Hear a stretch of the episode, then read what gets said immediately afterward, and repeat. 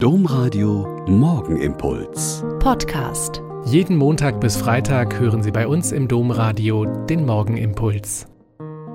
Mit Schwester Katharina, Franziskanerin in Olpe. Es ist schön, dass wir an diesem Montagmorgen wieder hier zusammen beten. Die Tage vor dem Fest Christi Himmelfahrt sind seit Jahrhunderten die sogenannten Bitttage. Die Bitttage in der Phase des Wachstums der Feldfrüchte zwischen Aussaat und Ernte haben ursprünglich eine rein landwirtschaftliche Prägung.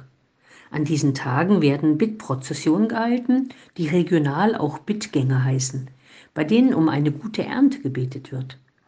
Die Prozessionen können auch als spätantike Umformung der römischen Flurumgänge verstanden werden – oder sie sind in Verbindung zu bringen mit germanischen Rechtsbräuchen, wonach jeder Grundeigentümer einmal im Jahr seinen Besitz umschreiten muss, um den Besitzanspruch aufrechtzuerhalten. Hier bei uns gibt es das zum Beispiel mit der Pfingstprozession in den Kleusheimer Dörfern, die damit die Eigenständigkeit zur Hauptpfarrei betonen. Der Brauch der Bittgänge ist in unserer Kirche in ländlichen Regionen erhalten geblieben und in den letzten Jahren teilweise sogar wieder neu belebt worden. In den Städten werden schon länger neue Formen erprobt, meistens in den Abendstunden dem heutigen Arbeits- und Lebensrhythmus angepasst. In einer Welt, in der Millionen von Menschen vom Hungertod bedroht sind, wird sich die Kirche immer daran erinnern müssen, dass ihr auch die Sorge um das leibliche Wohl der Menschen durch ihr Tun aber auch in ihrem Gebet aufgetragen ist. Im Messbuch heißt es zu den Bittprozessionen, an den Bitttagen betet die Kirche für die mannigfache menschlichen Anliegen, besonders für die Früchte der Erde und für das menschliche Schaffen.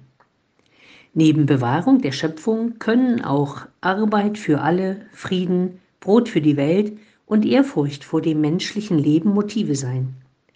Mir hat das als Kind und Jugendliche schon sehr gefallen, durch die Felder zu gehen und zu singen und zu beten.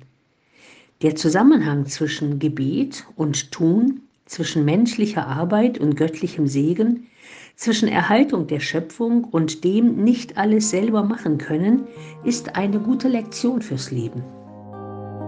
Der Morgenimpuls mit Schwester Katharina, Franziskanerin aus Olpe, jeden Montag bis Freitag um kurz nach sechs im Domradio. Weitere Infos auch zu anderen Podcasts auf domradio.de.